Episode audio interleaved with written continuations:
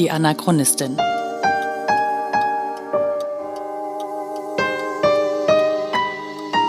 Ein Podcast über die Lebensgeschichte des Widerstandskämpfers Theo Hespers und seiner Nachfahren. Folge 26.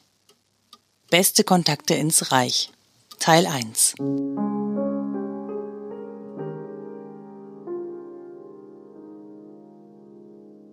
Mir ist klar, dass ihr unbedingt wissen wollt, wie es mit meinem Großvater weitergeht. Und ja, ich war fleißig. Sehr fleißig sogar. Ich habe im Januar zwei Wochen alles stehen und liegen gelassen, um endlich alle Prozessakten zu lesen. Mir ist mehr als nur einmal die Kinnlade heruntergefallen. Ich habe mehr als nur einmal mit meinem Opa, mit Max Beritz und Selma Meyer mitgezittert und gehofft, obwohl ich längst weiß, dass alle drei ihre Haft nicht überleben werden. Ich habe vom Schreibtisch aus so viel erlebt, dass ich kaum weiß, wie ich das alles sortiert erzählen soll. Und dann kommt Trump.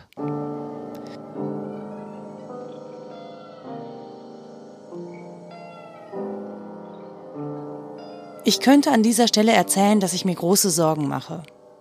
Aber stattdessen möchte ich einen weiteren Protagonisten in die Geschichte einführen. Den niederländischen Journalisten Markus van Blankenstein, dessen Wege sich um 1937 mit denen von Theo Hespers kreuzen werden.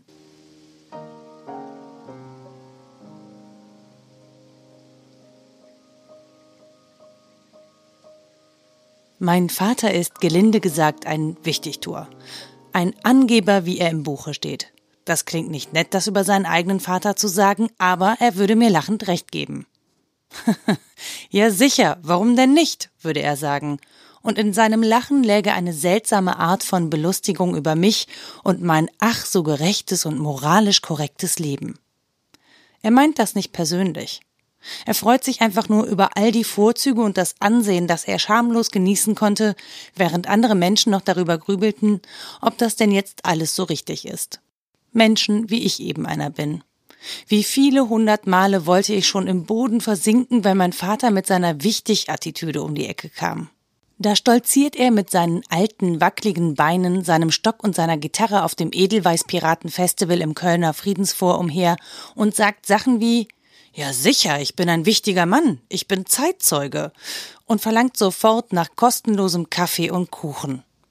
Er bittet nicht, er verlangt. Das steht ihm schließlich zu, weil er eben wichtig ist. Mein Gesicht versucht dieses Verhalten zu entschuldigen, aber erstaunlicherweise nehmen die Menschen ihm das nicht krumm. Sie sind amüsiert, bringen lächelnd beschwingt Kaffee und Kuchen heran, während ich die Welt nicht mehr verstehe. Aber gut, so ist das eben mit meinem Vater. Und am Ende muss man sagen, dieses aufgeblasene, fordernde Verhalten hat ihn im Leben weit gebracht. Es hat sein Überleben gesichert in einer Zeit, in der eben nichts anderes zählte als das nackte Überleben. Die moralische Haltung, die das Richtige fordert und tut, hat seinen Vater erst ins Gefängnis gebracht und dann an den Galgen in Berlin-Plötzensee. Anbetracht dieser Tatsache scheint es wirklich völlig sinnfrei, sich an eben diese moralischen Codes zu halten.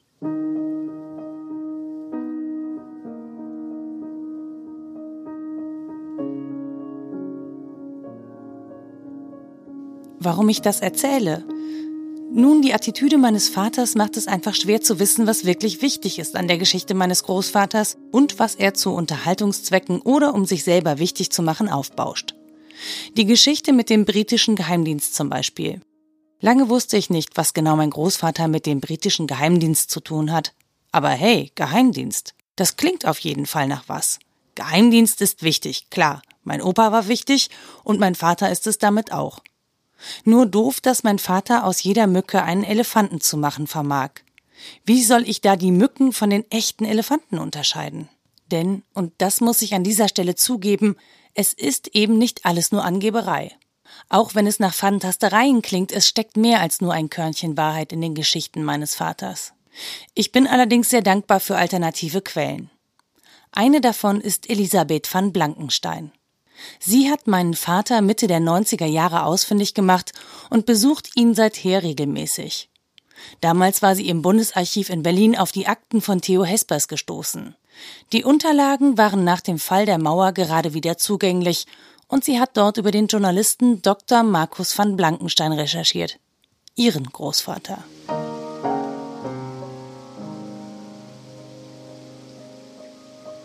Über die Ergebnisse ihrer Recherchen hat sie ein Buch verfasst. Allerdings anders als dieser Blog hier ist es ein wissenschaftliches Buch. Eines mit vielen Quellenverweisen, einem dicken Appendix und Personenregister. Ich habe es nicht geschafft, das ganze Buch zu lesen. Es ist nur auf Niederländisch erschienen und obwohl ich mit Hilfe meiner bescheidenen Niederländischkenntnisse und Google Translate nachher ganz gut zurechtgekommen bin, für das ganze Buch bräuchte ich eine halbe Ewigkeit. Aber das, was ich in den entscheidenden Kapiteln um die Zeit zwischen 1933 bis 40 gelesen habe, reicht, um zu sagen, Dr. Markus van Blankenstein hat mich schwer beeindruckt. Nicht nur als Mensch, sondern auch als Journalist. Und mehr als einmal habe ich gezuckt, weil seine Beschreibungen der Zeit die eine oder andere Parallele ins Heute aufweisen.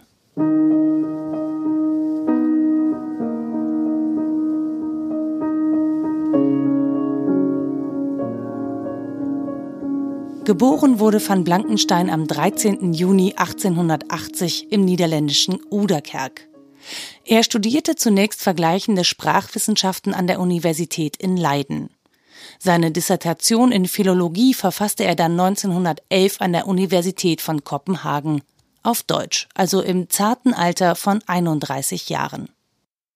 Schon während seiner Dissertation schreibt Markus van Blankenstein für den NRC, den Nieuwe Rotterdamske Courant. Das scheint er nicht allzu schlecht gemacht zu haben, denn schon 1909 bietet ihm der NRC die Stelle des Außenkorrespondenten in Berlin an. In einem Referat für die Theo Hespers Stiftung schreibt seine Enkelin Elisabeth über diese Zeit. Dort, in der Hauptstadt des Deutschen Kaiserreiches, am Vorabend des Ersten Weltkrieges, in einer spannenden Periode der Weltgeschichte, reifte er zum Top-Journalisten heran. Markus van Blankenstein ist ein schnittiger Typ, wortgewandt mit einem scharfen analytischen Verstand und der Gabe, leicht Kontakte zu knüpfen. Es dauerte nicht lange, bis er die führenden Politiker und Regierungsvertreter persönlich kannte. Damit hatte er seine Informationen aus erster Hand. Das machte ihn nicht nur in den Niederlanden zu einem renommierten Journalisten, auch im Ausland war seine politische Meinung geschätzt. Wer sich in diesen Jahren über die Zustände in Berlin und an der deutschen Kriegsfront orientieren wollte, musste NRC lesen. Elf Jahre lang blieb van Blankenstein in Berlin, bevor er 1920 mit seiner Familie nach Den Haag zurückkehrte.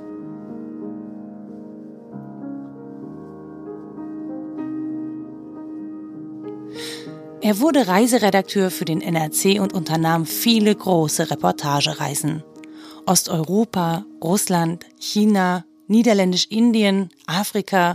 Van Blankenstein kam ganz schön rum. Und nicht nur das. Er besuchte auf seinen Reisen im Auftrag des NRC alle großen internationalen Konferenzen von Staatsmännern und Diplomaten. Außerdem gehörte er zur Vereinigung der Völkerbundsjournalisten. Ich bin keine Geschichtskoryphäe, aber selbst ich weiß, dass Markus van Blankenstein nicht nur ein weit gereister Journalist war, sondern einfach eine international geachtete Persönlichkeit mit guten Kontakten in alle möglichen Regierungskreise dieser Erde. Allein dieses Kapitel seiner Geschichte ist eigentlich viel zu interessant, um einfach so darüber hinwegzugehen. Aber es würde jeden Rahmen sprengen, sie hier ausführlich zu erzählen. Zumal das alles nur Vorgeplänkel ist auf das, was ab 1933 passiert. Denn nach seiner Zeit in Berlin war Markus von Blankenstein natürlich längst kein Unbekannter mehr in Regierungskreisen. Bis zur Machtergreifung der Nazis war das durchaus von Vorteil, aber es lässt sich leicht ausrechnen, dass eben diese Nazis die Berichte von Markus von Blankenstein ganz genau im Auge behielten.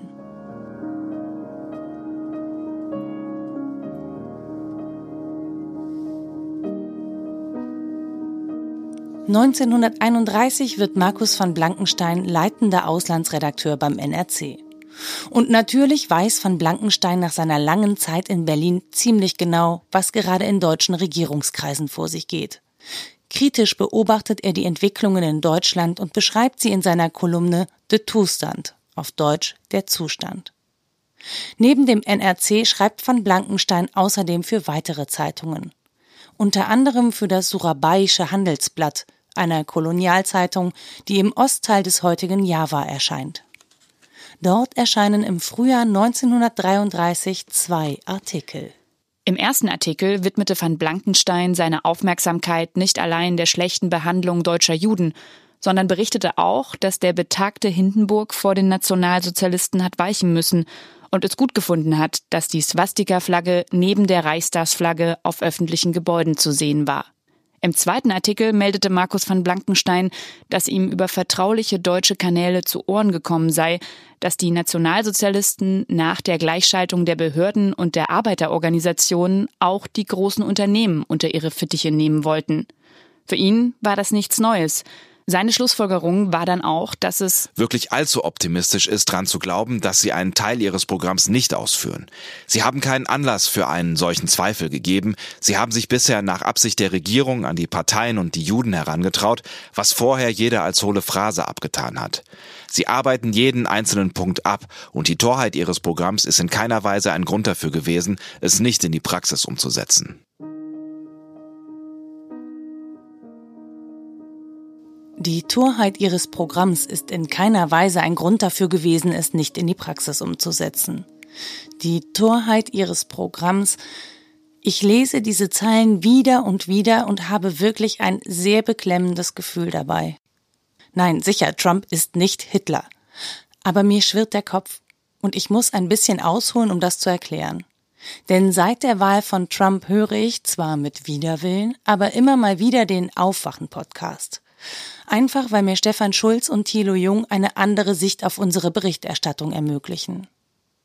Darin wird Stefan Schulz nicht müde zu betonen, dass Trump bis jetzt, also vor seiner Amtseinführung, neben all den offensichtlichen Lügen, zumindest was seine Vorhaben anbetrifft, die ganze Zeit schon ganz unverblümt sagt, was er vorhat. Und das stimmt. Jetzt, nach einer Woche Präsidentschaft, lässt sich sagen, er hat gesagt, er will eine Mauer bauen an der Grenze von Mexiko, also baut er eine Mauer. Er hat bereits ein entsprechendes Dekret auf den Weg gebracht. Das mag uns aus vielerlei Gründen schwachsinnig vorkommen, aber er tut es. Er hat gesagt, er will Gefährdern die Einreise erschweren und die Migrationsgesetze überarbeiten und zack, erlässt er per Dekret, dass erstmal mehrere Millionen Menschen nicht mehr in die USA oder sogar zurück in die USA können. Menschen, die längst in den USA leben und dort integriert sind, dort Familien haben, einen Job und Wohnungen, können von heute auf morgen nicht mehr zurück, weil sie leider den falschen Pass haben oder in ein falsches Land gereist sind. Das Ding ist, Trump hat angekündigt, dass er das machen wird. Und er macht es. Ganz egal, wie wir darüber denken. Und im Prinzip sagt Markus van Blankenstein über Hitler genau dasselbe. Uns mag schwachsinnig vorkommen, was er sagt und vorhat. Das hindert ihn aber nicht, es trotzdem umzusetzen. Und bevor jetzt jemand schreit, ja, aber du kannst doch Trump nicht mit Hitler vergleichen. Nein, kann ich natürlich nicht. Und will ich auch nicht. Aber es lassen sich durchaus Parallelen in ihrer Handlungsweise erkennen. Und genau diese Parallelen rufen in mir ein wirklich unbehagliches Zucken hervor. Klar, Trump hat niemanden im Unklaren darüber gelassen, was er vorhat. Es ändert aber nichts daran, dass ihn, so wie es im Moment aussieht, einfach niemand stoppen kann. Schwachsinn hin oder her. Aber hey, wir waren bei Markus von Blankenstein und das hier ist ja erst der Anfang. Jedenfalls hat das Auswärtige Amt diese Artikel auch zu Gesicht bekommen und fand die Darstellungen, oh Wunder, nicht ganz so dolle. Es wurde sogar darüber nachgedacht, juristische Schritte gegen Markus von Blankenstein einzuleiten angeblich wegen seiner Auslassungen zu Hindenburg. Dazu kam es dann aber doch nicht. Aber es lässt sich sicher ahnen, der Ärger für Markus van Blankenstein hatte damit erst begonnen. Denn nicht mal drei Jahre später war Schluss mit van Blankensteins Tätigkeit beim NRC. Nicht zuletzt, weil die deutsche Regierung interveniert hat. Aber davon erzähle ich euch in der nächsten Folge.